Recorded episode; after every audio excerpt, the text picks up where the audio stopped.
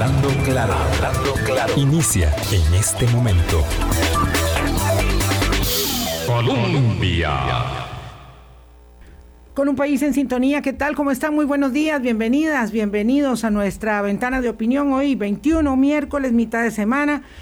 Hacemos un repaso de actualización de la coyuntura económica con Delta arribado ya desde hace varias semanas, pero la constatación científica, ¿verdad?, que es la que da pie a la información oficial de las autoridades sanitarias, señala que eh, recién se han confirmado 16 primeros casos, aunque por supuesto cabe esperar eh, la presencia de muchos otros. vamos a hablar de ello, perdón, en extenso el viernes, cierre de semana, con el titular de salud, el doctor Daniel Salas, para poder observar todo el panorama con eh, la mm, campaña de vacunación a todo vapor y eh, la espera de llegada de una buena dosis de vacunas de Pfizer esta semana y la confirmación de AstraZeneca, don Álvaro Murillo, de que no habrá atrasos para continuar con el plan completo, con el esquema completo de vacunación de las personas que, como usted, tienen que vacunarse con segunda de Astra. Buenos días, ¿cómo estás? Buenos días, Vilma. Buenos días a todos ustedes oyentes que están con nosotros aquí siempre en 98.7 y en las plataformas digitales que también se eh, permiten eh, que nos escuchemos en vivo y luego ya en, grabado. Esta alusión que hace Vilma es porque tengo la expectativa de que yo tengo la primera dosis de AstraZeneca, entonces posiblemente la segunda podía ser Pfizer, lo cual es la combinación, según algunos estudios que se han hecho últimamente, una combinación pues eh, que potencia la eficacia de, protección. Eh, pero como Superman por con, la calle. con una o con otra, con la que sea. Aquí lo importante, eh, todas tienen probada eficacia y, bueno, yo creo que todos estamos aquí, toque una o toque otra, ahora o después, eh, corresponde atender al llamado por, por la vacunación que se ha hecho después de este impulso grande que tuvo es después del fin de semana y con los datos conocidos y con el que ayer. y con el que tendrá, y con el que tendrá este fin de semana y con las, eh, las dosis que están por llegar. No me sustraigo a la tentación de preguntarle a don Edgar Robles, nuestro invitado de hoy, que además me place mucho que esté de nuevo aquí en la mesa de Hablando Claro, Em, su opinión sobre la incidencia de la campaña de vacunación, la aceleración de los planes de vacunación que estamos eh, viviendo con tanta ilusión y esperanza sobre eh, la dinámica política, perdón, económica este, y productiva en un año donde, eh, em, digamos, hay un montón de escollos que resolver, ¿verdad? Todavía no podemos hablar como empezamos a hacerlo a inicios del 2021 de la pospandemia. En esas semanas todo el mundo hablaba de la pospandemia, ¿no? ¿Cuál pospandemia? Todavía mucho.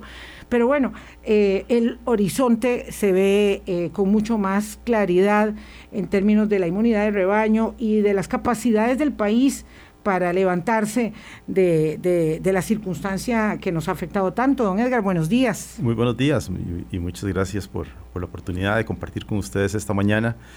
Eh, para hablar de, temas económicos eh, y en este caso el tema de la, vacunación que es crucial para recuperar una parte de lo que se ha perdido en materia de empleo y crecimiento.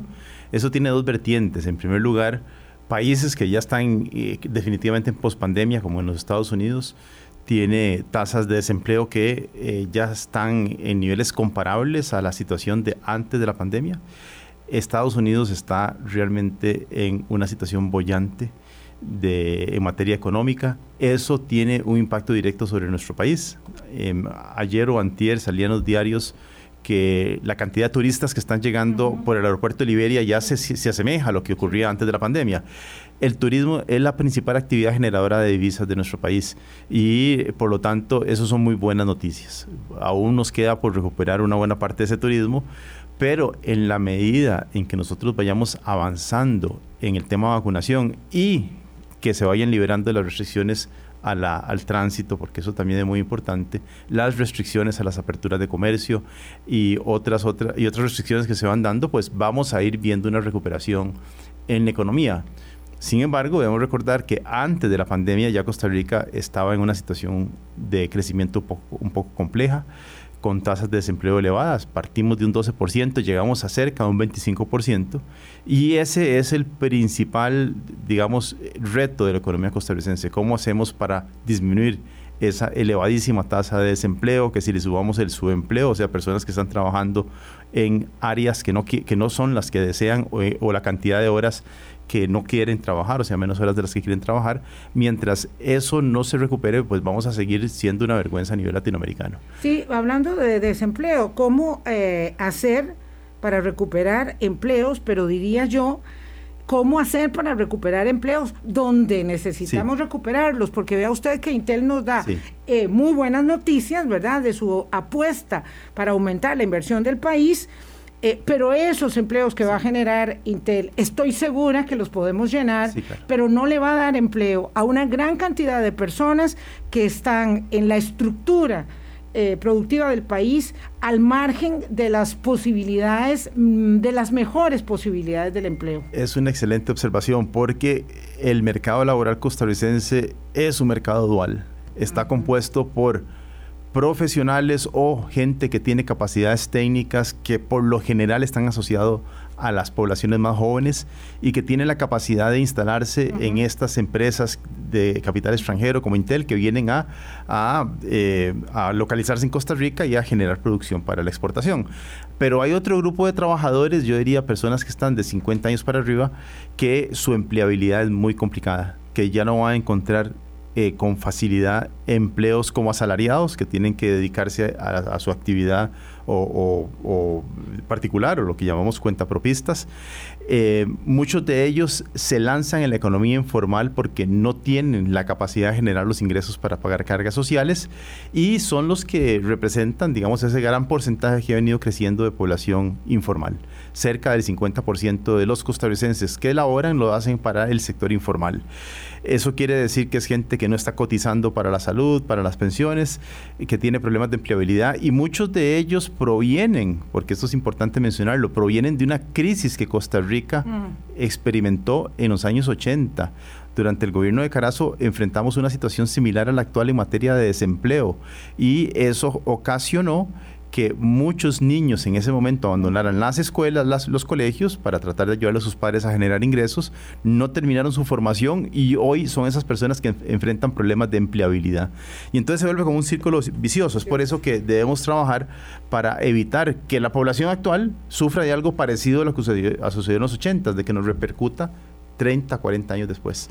Eh, ese, ese es el, ese es el reto principal. Eso ya se va viendo. Eso se va viendo. tenemos una deuda enorme. Es, es, posible. Le hago una pregunta casi de, de verdad de estudiante a profesor, como seguro se le hacen muchísimos de sus alumnos en la Universidad de Costa Rica. ¿Es posible que no haya sol, que no haya dos mundos, dos, dos mundos en la economía nacional. Eh, Intel aumenta a 600 millones de dólares la inversión propuesta, que en diciembre decía que eran 350, ahora dice son 600 y va a triplicar la cantidad de trabajos, por supuesto, sofisticados que, que, está eh, generando con la decisión de, de fabricar aquí los microchips.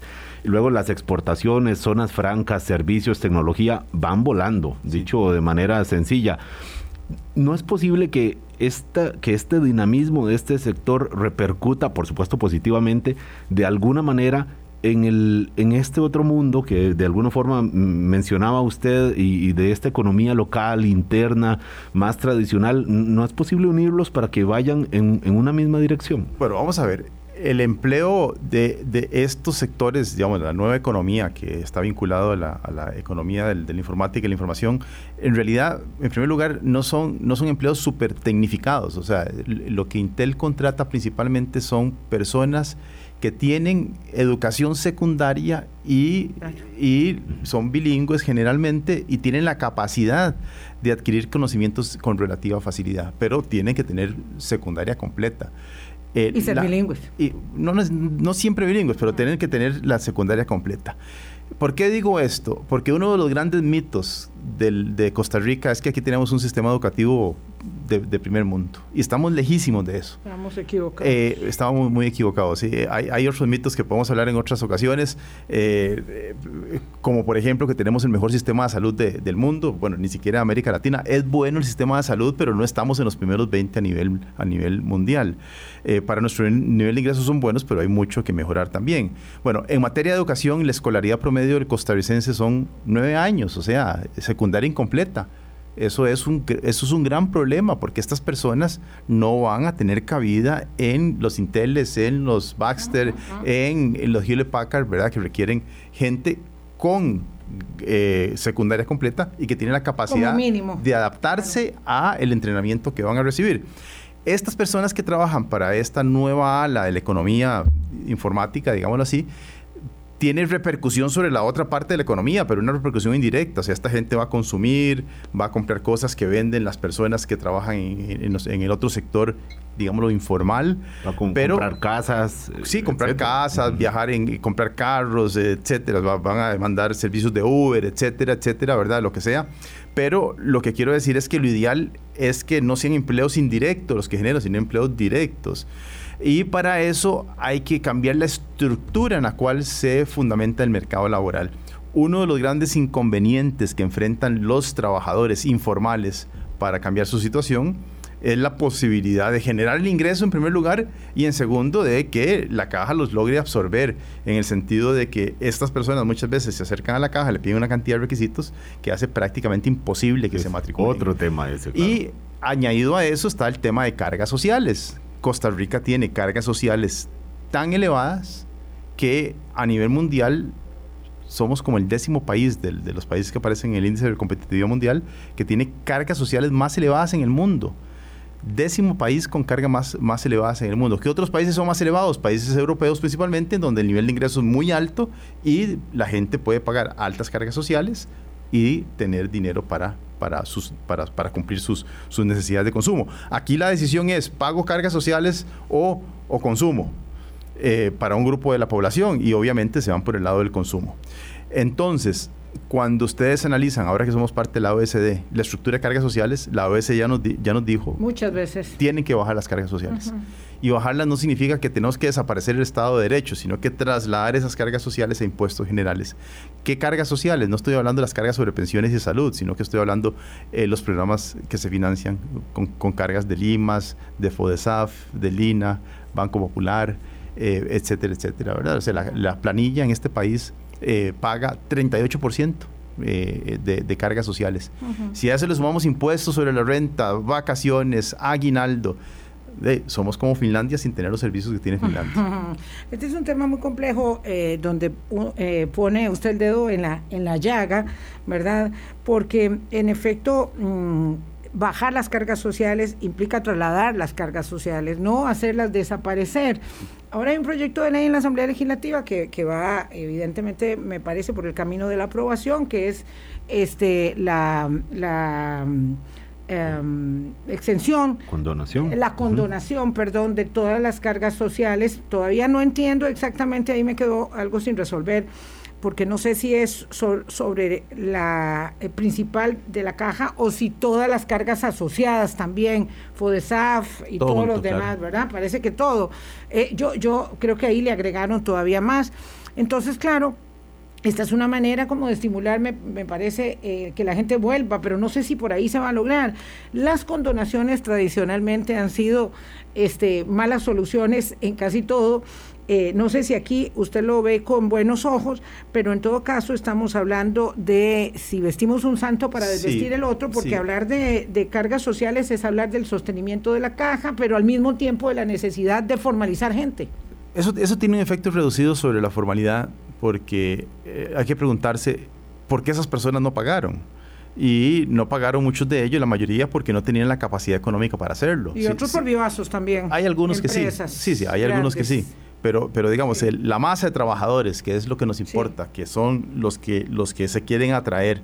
Los, los independientes. los independientes y los informales, sí, independientes informales, eh, de, muchos de ellos no cotizaron porque no tienen la capacidad económica para hacerlo. Y si antes no la tenían, ahora menos, porque la situación laboral está mucho más complicado. Entonces la condonación de, cargas sociales realmente no va a tener un gran efecto sobre, sobre la formalización. Lo que sí tendría efecto es la reducción de eh, la formalidad, el costo de la formalidad. Y es ahí es donde, debemos movernos. Para ponerlo en contexto, el problema que tenemos actualmente con las personas informales eh, es que muchas veces lo son desde el punto de vista de la caja, pero no lo son desde el punto de vista del Ministerio de Hacienda. O sea, muchas de estas personas, en el caso de los profesionales liberales, estamos hablando de médicos, eh, abogados, etcétera, que, que eso sí tienen capacidad la mayoría para pagar cargas sociales. Hay muchos vivazos. Sí, pero no, no, no han cotizado para la caja con sus ingresos, ahí hay eh, interpretaciones distintas. Como obreros. Pero sí, sí cotizan o sí pagan sus impuestos, o sea, te hacen la declaración del impuesto sobre la renta. Lo que hace la caja cuando estas personas tratan de formalizarse es que la caja le pide todas las declaraciones de renta desde el año 2005, no sé cuánto, ¿verdad? Y le calcula, le imputa todas las cargas sociales que debió haber pagado durante los últimos 15 años. Y eso, así, eso, eso lleva las cuentas a en algunos casos decenas de millones de colones. Y eso impide que estas personas se matriculen con la caja del Seguro Social. Bueno, ese tipo de personas, si hay una condonación, tal vez sí se acercan, pero son unas menos. O sea, estamos hablando de un grupo selecto de todos los informales que no están, no están pagando y no lo hacen porque tienen una deuda acumulada con la caja. Es un problema jodido, perdonando la expresión. pero hay que este, ver. Este, eh, vernácula total. Es que vamos, es muy, muy fregado. Resulta que eh, no sé, un profesional liberal que gana muy bien, que, ha estado al margen de la seguridad social porque considera que, que puede pagar servicios privados, etcétera, y de pronto se tiene que formalizar y dice, bueno, pero de aquí en adelante, porque yo no quise ser parte del sistema solidario, universal de la seguridad social del país, pero ahora sí. Pero hay que ir a la génesis. Sí. Hay que ir a la, a la génesis. porque desde, porque desde un principio no se unificaron, no, no se unificaron las bases de datos de la caja con el Ministerio de Hacienda? Es, es, como lo más obvio. O sea, si desde un inicio se existiera un único sistema de pago de impuestos y de cargas sociales, esto nunca hubiera existido. Eh, o con el INS. O sea, ¿cómo es posible que en este país hayan pólizas de riesgo de trabajo y no hay un emparejamiento con esos trabajadores en, en la caja del Seguro Social. Están trianguladas eh, las informaciones. Pero en un mundo como el que estamos, eso es sencillísimo, ¿verdad? Y cuando está en la Superintendencia de Pensiones, cuando se creó aquella famosa, aquel el famoso traslado del 1% del, de las pólizas de seguro para la pensión, para la pensión obligatoria del ROP, eh, la caja y el INS nunca lograron ponerse de acuerdo para compartirse las bases de datos. Entonces de, tenemos, tenemos problemas desde la estructura institucional en el cual se impide que se haga un buen trabajo. Claro, lo que pasa es que esos problemas, ¿verdad?, que normalmente atañen a la voluntad ética, eh, eh, política, decía un conocidísimo experto en temas eh, de esta índole que se, se, refieren a la voluntad ética de hacer las cosas y hacerlas bien, porque mientras tanto mucha gente ha podido eh, practicar uno de los deportes más queridos. El deporte nacional, que no es el fútbol, es, evasión de impuestos. Que es la evasión. Vamos a hacer una pausa, son las 8.19. Hablamos con don Edgar Robles, economista, es, superintendente de pensiones y eso nos va a dar para el último bloque también, pero en el segundo hablamos del acuerdo con el Fondo Monetario Internacional. ¿Qué tal? Que yo accedo al principal importante acuerdo del fondo, que es el empréstito, y luego digo, y lo demás está por verse. Ahí veo a ver si cumplo y veré cuándo cumplo, y por ahí suena en la Asamblea Legislativa eh, una intención cada vez más sentida de no aprobar proyectos o de mm, cambiarlos radicalmente para eh, observación de metas de cumplimiento con el Fondo Monetario Internacional. Hablando claro. Colombia. Con un país en sintonía, 8.24 minutos de la mañana. Después de el eh, intento del gobierno de nombrar a don Otón Solís como representante ante la OCDE y de el condicionamiento, porque así fue que hicieron, eh, que hizo la mayoría de diputados, finalmente se aprobó eh, anteayer el préstamo del, o, se le dio el segundo debate al préstamo del Fondo Monetario Internacional por 1.778 millones de dólares. Hemos planteado aquí el programa de que se aprobó el plato, pero ahora es, ¿y los ingredientes? porque en realidad el, el crédito permite solamente un desembolso inicial de 290, 295 millones de dólares y los restantes depósitos dependen del cumplimiento que a su vez dependen de medidas de los proyectos que están por discutirse en la Asamblea Legislativa y que muchos de los diputados que dijeron sí al crédito ya anunciaron que les darán no a estos proyectos. ¿Cómo se come eso, don Edgar Robles? Tal vez explicando, don Edgar, si es tan amable, eh, ¿qué es el acuerdo con el Fondo Monetario? ¿De qué se compone nuestra eh, presentación de intenciones ante el Fondo Monetario Internacional? Sí, bueno, aquí, aquí a mí me parece que ha, faltado un poco, un poco de, no, sé si de transparencia de información en relación con lo que es un acuerdo con el fondo y lo que implica. Eh, y quizá eso, eso eh, refleja el comportamiento de la Asamblea como tal. Eh, el acuerdo con el fondo es, es básicamente un, un, el cumplimiento de una serie de metas fiscales para darle sostenibilidad a la deuda pública. La deuda pública costarricense es por lejos insostenible. O sea, de continuar la tendencia que tenemos, esto es como una bola de nieve. Es como tener, es como endeudarse con la tarjeta de crédito y pagar el mínimo nada más. Esa, deuda va a ir creciendo a futuro hasta que el saldo del, de la tarjeta se agota, ¿verdad? El, crédito de la tarjeta se agota. Ese es el momento en que eh, eh, caemos en lo que ha caído Argentina varias veces, en donde no tiene posibilidad de pagarle a sus acreedores y se declara en lo que se llama un, un default selectivo o un default, o sea, un impago. Yo no sé si usted se acuerda, doña Vilma, pero hace aproximadamente que unos seis meses acá discutimos sobre el tema de que si Costa Rica estaba cerca del default o no. y, esto se daba a raíz de unas declaraciones, bajo mi concepto irresponsables, que había hecho el exministro Chávez de que aquí íbamos para el default. Candidato presidencial. Y yo, y yo, le decía a usted que, que no, o sea, que Costa Rica no va para un default en este momento, o sea, de continuar en la tendencia que seguimos, eventualmente llegaríamos, pero no era inminente, como él lo decía. Eh, se tienen que dar una serie de, de, indicadores en economía que estábamos allí y estábamos lejos de estar eh, con esos indicadores. Eh, bueno, eso ocurriría si no logramos equilibrar las finanzas públicas. Y el fondo lo que establece es una serie de condicionamientos para dar esos préstamos a cambio del cumplimiento de metas fiscales.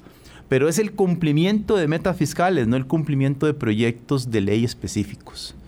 Eh, o sea, podemos discutir empleo público, ya se aprobó el empleo público. Eso es una forma de lograr algún equilibrio en las finanzas. Eh, el primer, debate, el primer debate está en estudio en la sala cuarta. En la constitucional habrá que ver qué sale. Yo creo que va a haber, va a haber, va a haber problemas constitucionales en algunas líneas ahí y hay que ver si el proyecto es salvable. Pero es solamente un ejemplo que quiero dar. Eso es una forma de tratar de lograr equilibrio en las finanzas públicas.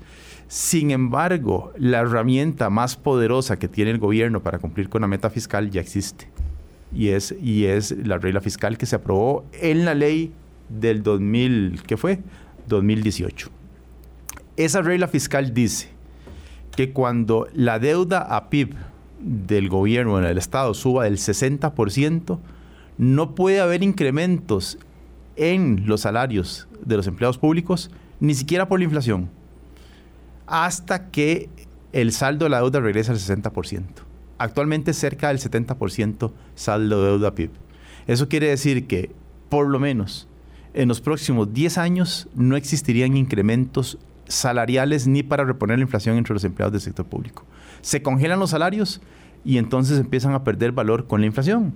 Eso, y mientras tanto el PIB va creciendo, entonces se, va, se va equilibrando de forma automática. 2018, ojo. Sí, correcto. No es nuevo. No, no, no. no. Está aprobado. Esa, es la regla fiscal. Exacto. Y además, la misma regla fiscal establece un límite al crecimiento del gasto público, que es un porcentaje del de, eh, el, PIB nominal.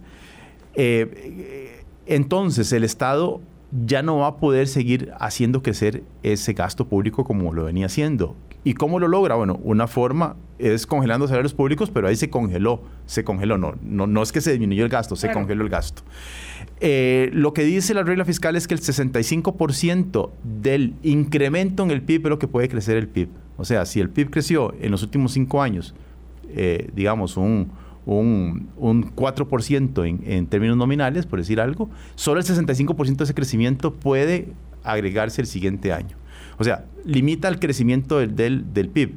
Pero los intereses tienen un comportamiento automático. Los intereses de la deuda, que es el principal disparador del gasto en este momento, hay que cumplir con el pago de esos intereses y solamente el incremento en el pago de intereses se lleva al crecimiento autorizado por la regla fiscal. Parece que lo, que lo interrumpa aquí y el argumento de alguna dirigencia sindical que dicen, ven, el problema de la deuda no pero la ¿cómo planilla se hizo, pública. ¿Cómo se hizo esa deuda? ¿Cómo se creó? O sea, se creó con un desbalance. Se y creó pagando salarios públicos con pluses en ese desorden enorme que teníamos. Sí, y con un incremento con, en los salarios con, que se dieron, hay que ser claros, se dieron uh -huh. en el, durante el último gobierno de Oscar Arias. Ahí crecieron los salarios de forma importante de los empleados públicos, más la cantidad de empleados públicos que tenía la economía. Entonces, a partir de ahí se generó el, el desbalance en las cifras fiscales porque el gobierno anterior había dejado un superávit fiscal y a partir de ahí hemos venido cuesta, cuesta abajo. Eh, o sea, durante el gobierno de Chinchilla se incrementó el problema, ni qué decir del gobierno de, de, Guillermo Solís, y el presente gobierno ha visto también crecer el gasto, a pesar de que ha intentado poner controles y logró la aprobación del paquete fiscal con la regla fiscal. ¿En qué se basa esta discusión? Bueno, volvemos a la añeja discusión de si el ajuste fiscal se debe hacer por el lado del gasto o del lado de los ingresos. Eh, el gobierno había prometido con el paquete fiscal último de que ese incremento de impuestos más el cambio IVA iba a ser suficiente para lograr el equilibrio. Bueno, no lo fue así. Entonces ahora la discusión es de si se deben aprobar nuevos impuestos o controlar los gastos. El Fondo Monetario no le interesa por qué lado se da el ajuste. El Fondo Monetario le interesa que se dé el ajuste y que la deuda vuelva a ser sostenible. Vuelva a ser sostenible quiere decir que podamos pagar una parte de esa deuda a través del tiempo y no agotemos el límite de la tarjeta de crédito. Eso es básicamente lo que requiere el fondo. Y los, los proyectos de ley que se, están, se han estado discutiendo en la Asamblea, pues algunos van encaminados a, a, lograr ese objetivo, sin que se tengan que ser específicamente esos proyectos de ley. Ahora, el fondo va a estar observando de manera cercana eh, cómo va evolucionando la discusión de esos proyectos, porque son los proyectos que el gobierno está proponiendo para lograr el equilibrio fiscal. Claro, eh, don Edgar Robles, eh, economista, cuando uno dice, bueno, esta es la agenda que está planteada, estos son los proyectos que planteó el gobierno, sino que alguien diga cuáles otros permiten cumplir esa meta. ¿Hay margen de maniobra para decir, bueno, no voy con, sí. con los cambios en renta o lo de las casas de lujo o los impuestos a la lotería, voy con otras formas? ¿Hay margen político que usted ve? Y como hemos hablado en otros programas, cuando aprovechamos que está usted aquí, don Edgar, el margen político para aplicar medidas económicas, ¿verdad? Por supuesto, porque finalmente ahí está.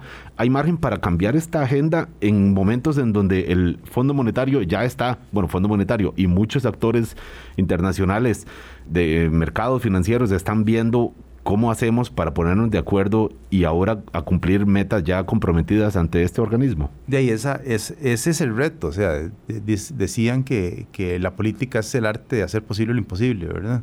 Y, y, medidas hay muchas formas. Yo creo que uno de los temas ausentes en toda esta discusión ha sido el tema de reforma del Estado. O sea, aquí no estamos cambiando nada estructuralmente. Eh, seguimos teniendo institu instituciones que tienen programas duplicados. Eh, hace unos días la Nación publicaba, por ejemplo, que el canon de Habdeba que recibe por APM eh, prácticamente se está echando a, la basura, ¿verdad? no, no, no, no tenemos programas que midan el impacto, no tenemos una evaluación de impacto de los programas públicos, sino que el gasto se realiza por inercia. Y si a eso le sumamos un cóctel explosivo causado por eh, lo que ha salido eh, lo, o, lo que, o que la, lo que la gente ha conocido alrededor del caso de Cochinilla, que no es algo nuevo, pero que ahora sí se hizo de conocimiento público, la gente obviamente va a decir cómo quieren más impuestos si el mensaje oficial uh -huh. es los impuestos alcanzan. Ustedes, ustedes oyen. Bueno, hay mucha gente que dice eso, claro. Es que si no se robaran la plata, sí. los impuestos alcanzarían sí, sí. y sobrarían los presupuestos públicos. Pero detrás de esto hay una discusión que no se ha dado, que es cuál es el Estado que queremos. Uh -huh. Y es aquí en donde entra en juego ya la ideología. Si queremos un Estado grande, un Estado pequeño, en donde quieren que se metan. Eh, a mí me parece que la forma en la cual se está manejando la discusión es para mantener el Estado gordo como está hoy día. Uh -huh. No meternos a ver que podemos cerrar algunas instituciones que no son, que no son útiles, claro. que, que, no, que, que, no existe razón sí. evidente para que hayan dos bancos sí. públicos, por sí, ejemplo, que FANAL sigue generando pérdidas, o sea, es, el, es, la única compañía en el mundo que, conozco yo que vende guaro y pierde plata, ¿verdad? Y sí, claro, o sea... Sí, sí, cuando vende el guaro es un negociazo claro, en todas partes. Claro, tenemos, tenemos un cuestionamiento sobre el recope, tenemos cuestionamiento sobre el, sobre el ICE, o sea, todas las compañías públicas en este país entraron en un periodo de vacas flacas. Bueno, entonces ahí viene el tema. Eh, se la voy a presentar de esta, de esta forma la, la argumentación. Dice el PUSC, yo, el empréstito sí, los proyectos que lo acompañan no, impuestos menos. Sí. Dice don Fabricio Alvarado, aprobación al empréstito con el Fondo Monetario Internacional, aprobación de impuestos y otros proyectos, no. Dice don José María Figueres, en las próximas semanas, no sé si cuando venga de Europa o no sé si ya vino o no sé si va a ser la reunión por Zoom, por Zoom con sus diputados, me voy a reunir con los diputados para ver esos proyectos complementarios. Eh, vamos, yo sé que los diputados tienen derecho de enmienda, no se trata de que vayan y le digan que sí a todo lo que les presentaron, ojo cerrado, pero estas facciones políticas, y alguna va a ser gobierno, alguna de todas va a ser gobierno, están pensándoselo, pero muy, con mucha amplitud.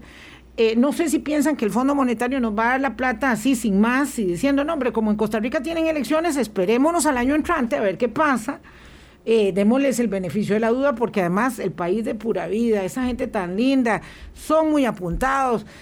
Eh, el, otro mito, el país más feliz del mundo, ¿verdad? El país más feliz del mundo, ¿verdad? Este, yo sí me considero muy feliz, tengo que decir, pero entonces, dejemos esto para más adelante. Ninguno de ellos está diciendo de la reforma del Estado, ni de esos temas tan odiosos que usted plantea, como cerrar aquí o, vender allá. Eh, nadie está hablando de eso. Ni va a hablar de eso en la campaña. Es mejor poner un post y decir que la vacunación se haga más rápido en tal parte, o lo que sea. Entonces, ¿hacia dónde vamos? Bueno, aquí hay que distinguir, el mensaje vacío que están planteando y leer entre líneas. El mensaje vacío es como que yo diga, hey, voy a comer el doble, pero no voy a aumentar de peso. ¿De acuerdo? Eso bueno, se puede hacer si usted eh, hace más ejercicios o mil cosas más, pero eh, es como llegar al banco y decirle, mire, yo creo que obviamente el límite de la tarjeta de crédito, pero no la va a pagar. Eso no va a suceder. O sea, el fondo no va a desembolsar el dinero si eso sucede. Y aquí tenemos a los inversionistas internacionales con los ojos puestos a ver qué va a hacer Costa Rica. Recordemos que una parte de la deuda pública costarricense es mantenida por inversionistas extranjeros. Y en la medida en que avancemos con el programa del fondo, se va a abaratar las líneas de crédito para Costa Rica de forma directa mediante eh, empréstitos de multilaterales y de forma, digamos, de la otra forma mediante inversionistas individuales. Pero hay que saber leer entre líneas. Y lo que estos representantes políticos están diciendo es que no espere el gobierno que le vamos a dar la oportunidad de tener nuevos impuestos para que los gasten, sino que vamos a esperar a que haya un nuevo gobierno, porque en este momento todos los que hablan piensan que van a ser presidentes eh, y lo que quieren es tener la bonanza sin tener el costo político. Entonces, pero si yo quiero ser gobierno, vamos a ver, don Edgar, ¿te, te interesa aprobar? Si te yo interesa. seriamente tengo, digamos, lo que caracteriza a una agrupación política que es eh, la determinación de acceder al poder y esto es lo legítimo, o sea, nadie se siente escandalizado, para eso es, ¿verdad? Porque si no yo tendría una congregación religiosa u otra cosa, bueno, no, tal Parecido vez podría tenerla para... También. No, no, ya me retracto, una tienda, una repostería, pero si quiero tener acceso al poder político, estoy diciendo cómo, ¿qué voy a recibir yo? ¿Cómo voy a tener? Porque dice aquí don Elian todo contento que tiene un poquito más de margen de plata para pagar intereses. No ha dicho que para invertir, no ha dicho que para comprar, no, no. Porque está restringido por la deuda fiscal, está restringido por la, regla fiscal. Exacto, pero entonces hay un día más allá de la elección. Pero conforme se acerca la elección. El país con algún margen de maniobra. Entonces la idea es que don Carlos eh, termine así como con lo que tiene, no aprobarle nada y cerca de la elección, dice usted, aprobar y cerca de la elección, después de que estemos claros de quiénes van a la segunda ronda o si alguien gana en primera y hace un eh, eh, bateo de home run. Pero, pero nosotros estamos claros de que ya con lo que hay este gobierno le dio para terminar. en materia fiscal. O sea... Eh, pero sigue llevando palo el gobierno, ah, diciendo que insiste en el acuerdo con el fondo, que si los proyectos, que si aquí... Sí, sí, porque ellos también. ya podrían renunciar. No, no, porque ellos no, porque ellos también tienen intención de reelegirse. Entonces es parte del, ¿Ah, sí? es parte de ese juego político. Eh, entonces, eh, esto es una confluencia de intereses al final. Eh, el, una de las situaciones más irresponsables que tuvimos en el gobierno pasado es que dejaron la bomba con la mecha prendida. Eh, en materia fiscal, o sea, dejaron un hueco enorme. Como si no hubiera pretendido como si no futuro, como si no hubiera futuro. Se encontraron una elección por rebote y, eh, tuvieron que entrarle al problema de frente. Aprobaron la regla fiscal, aprobaron el IVA, aprobaron nuevos impuestos eh, en renta y se encontraron con el tiempo de que eso no era suficiente y que querían más, porque la visión del, del, del, partido actual de gobierno es una visión más estatista que otros partidos, entonces quieren un Estado mucho más amplio vean las declaraciones, por ejemplo, de la diputada Vega alrededor de, de, lo que es la línea filosófica del, PAC. Y bueno, no diría que la diputada Vega es la línea filosófica del, gobierno. Es la que escribió el plan de, gobierno. parte del partido de gobierno. Es la que escribió el plan de gobierno.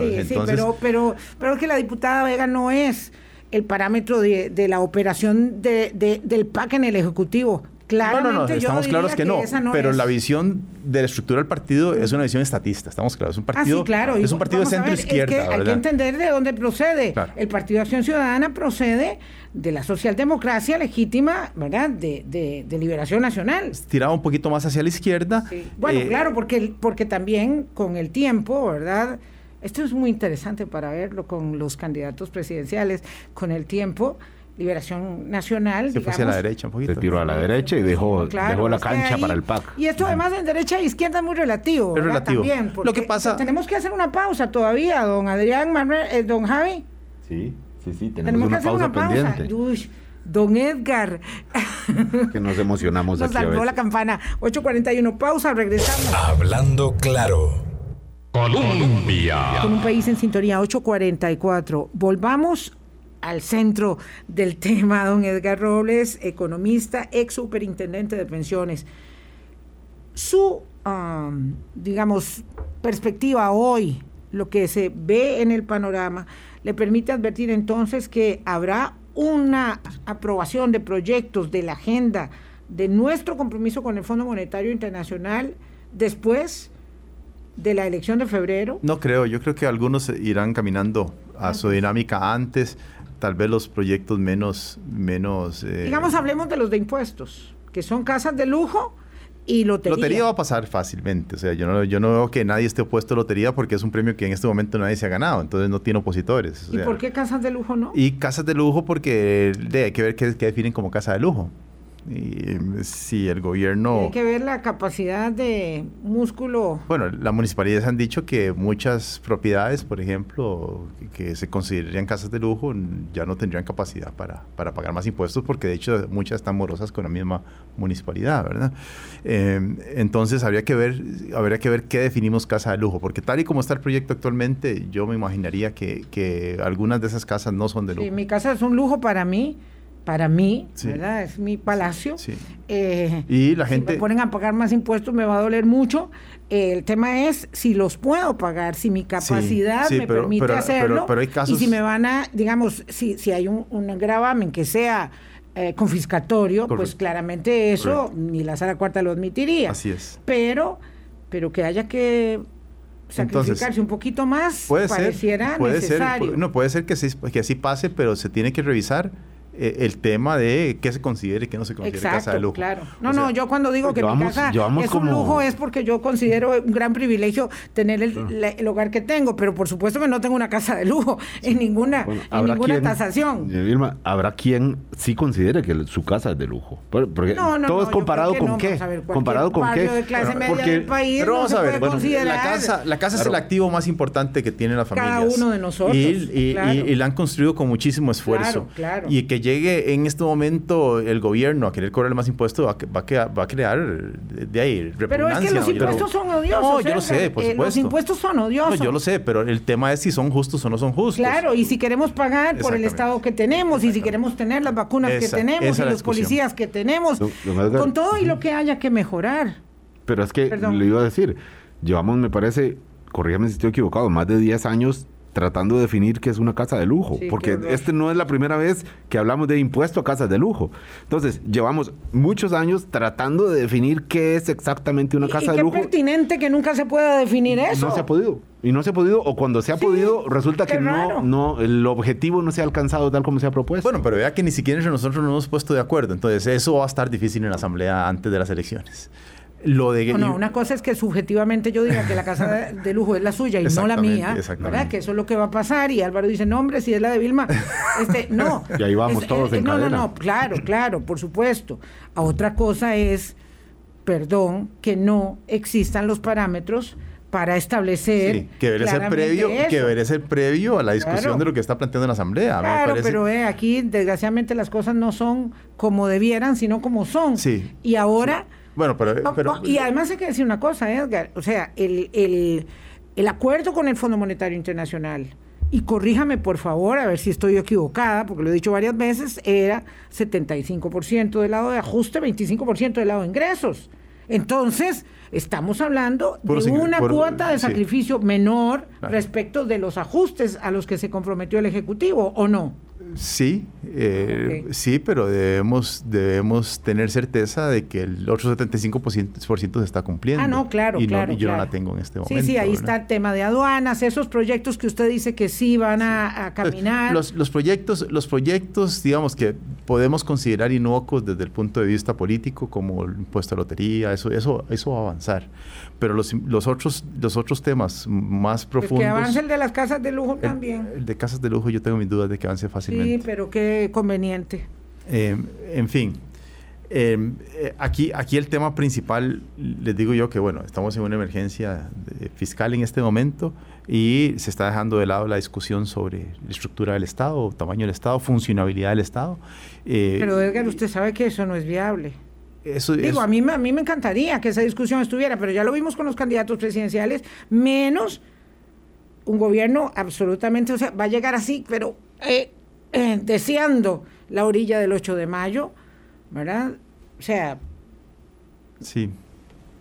Eh, para eso se nombró, para así hacer viable lo que es inviable, ¿verdad? Vamos, vamos, va- yo esperaría, yo, espe- yo es- yo esperaría que, que esa discusión se, se dejara al menos planteada eh, en el rango de discusión de los candidatos que, que se están proponiendo para, para la presidencia. Eh, porque si no vamos a seguir pateando la bola para adelante, sí, y me na- nada, pero nada, tengo que perrito. decirle, don Edgar, que ¿Qué pasará. ¿Qué pasará, don Edgar, desde el punto de vista de mercados financieros?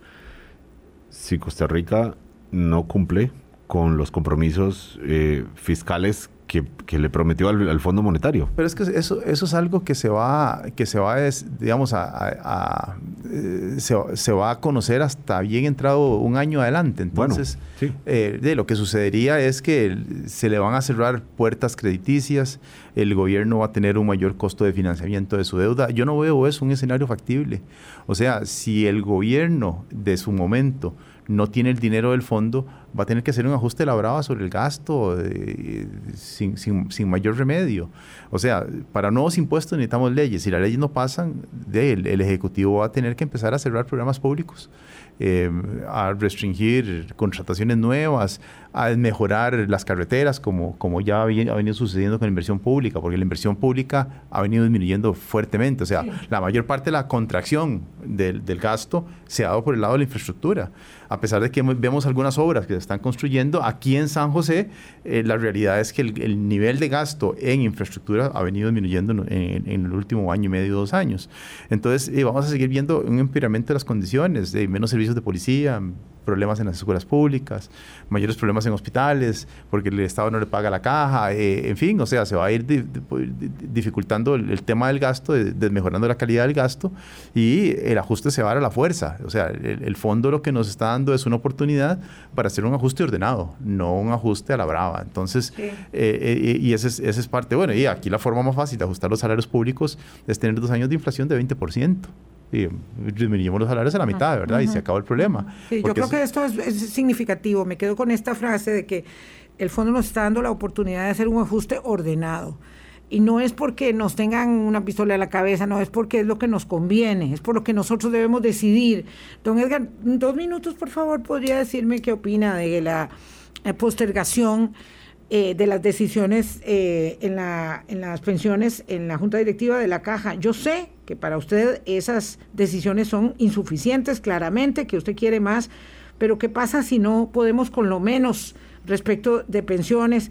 Se nos va a acabar julio, no sé todavía si hay tiempo para que tomen una decisión que se había anunciado para este mes, virtud a la necesidad de eh, un poquito de correctivo en el sistema de pensiones. El, el, problema con esas medidas es que no plantean, es parecido a lo que estamos discutiendo, no plantean una agenda del futuro por una reforma integral seguimos, seguimos, seguimos bajo la misma línea, un sistema que es insostenible hacia futuro. Claro, pero si no se aprueba ese poquitico. Es que es insuficiente, es, es absurdo caminar en esa dirección. Eh, Rodrigo Arias, el actuario matemático de la Escuela de Matemática de la Universidad de Costa Rica, que es, que es un profesional que yo considero de los más capacitados para hablar sobre este tema, recientemente revisó el estudio que hizo la, la, la Escuela de Matemática del año 2015 eh, con cifras post pandemia y lo que encuentra es que él el, el, la reserva, la caja, se agota en el 2026. No en el 37. No en el 37. Y dice los actores de la caja nos han vuelto a mentir. Nos ha hecho público esa, esa, revisión de ese. Se, se, hizo público, pero la hizo público Albino Vargas, entonces no, no, no fue como muy claro, extendida. El, el vocero importa. Eh, sí. eh, ANEP hizo una presentación, lo claro, llevó a él además, una presentación. Y, y, cómo se come eso con el hecho de que digan, bueno, entonces ahora que se pensione todo el mundo a los 60, que es una propuesta que tiene un sindicato sí. eh, de la mano de sus números. Es que ahí fue donde se malió toda la, la información. Pero, pero, entonces ya no estamos hablando de, de que esto eh, le va a, a tocar a otra generación, nos va a tocar a nosotros. Claro, o sea, estamos, estamos, a, estamos a cinco años, cuatro años de que esto suceda. Y una vez de que eso sucede, el Estado va a tener que poner crecientemente todos los años una bolsa importante de plata, lo cual si lo combinamos con la situación fiscal no, de, pues, es, imposible. Es, es, la parte explosiva del, del, del, del, problema, ¿verdad? Que sea la próxima conversación, don Edgar. Sí, claro, por supuesto. Porque... Es un tema, es un tema preocupante sí. y, y, tiene el potencial de generar un problema fiscal mayor al que estamos viendo ah, sí, en este claro, momento. Por supuesto, y además el potencial de incidir en el deterioro de la calidad de vida sí, totalmente. que eh, totalmente. Y, junto y, con el cambio climático y para las personas eh, que piensan. muy muy muy eh, poco y para, promisorio y para las personas que piensan que esto se soluciona eliminando las pensiones de lujo lamento decirles que no o que sea, no. que estamos muy lejos de que esto sea la solución. Eso es solo una gota en el desierto uh -huh. porque aquí estamos hablando de pensiones de varios cientos de miles de personas que en este momento eh, reciben un, algún beneficio de la caja y hacia futuro que van a ser muchísimos más. Entonces es una masa tan grande que le va a generar un estado de un peso enorme Uf, Uf. Los, los cuarentones, los que estamos en mitad de la edad no, productiva. Y perdón, cincuentones y, perdón, y sesentones también. Perdón, claro. Yo, que no me he pensionado y ya cumplí mi derecho de pensión desde el año pasado. Sí. De, y ahora lo que está diciendo don Edgar Robles es, No que, es que cuando el futuro nos alcance, nos alcanzó. Sí. Sí. Nos alcanzó. Recuerden, pero bueno, recuerden hablamos que, más de eso. Eh, rápidamente, recuerden que esto empezó en el año 2010, cuando la superintendencia dijo que en esta década, en esta década, en 2020, se iba a agotar la reserva. Don Edgar Robles. La, la caja dijo, no, esto alcanza bien entrado los años 40, recuerdan, y trajo la OIT a hacer un estudio y ese estudio de la OIT dijo que en este momento el tamaño de la reserva debe ser el triple de lo que es actualmente, o sea... 2010, en, en ese momento en lo ese, decía. En ese momento lo decía. Y entonces, Ay, don Edgar. Qué Así mal cierre, digo, poco halagüeño para terminar. Es, es, soy, soy, economista, no puedo ser diferente. bueno, nos volvemos a conversar sobre ese tema en particular. Que la pasen muy bien, hasta mañana. Hasta luego. Hasta luego, muchas gracias. Hablando claro, hablando claro.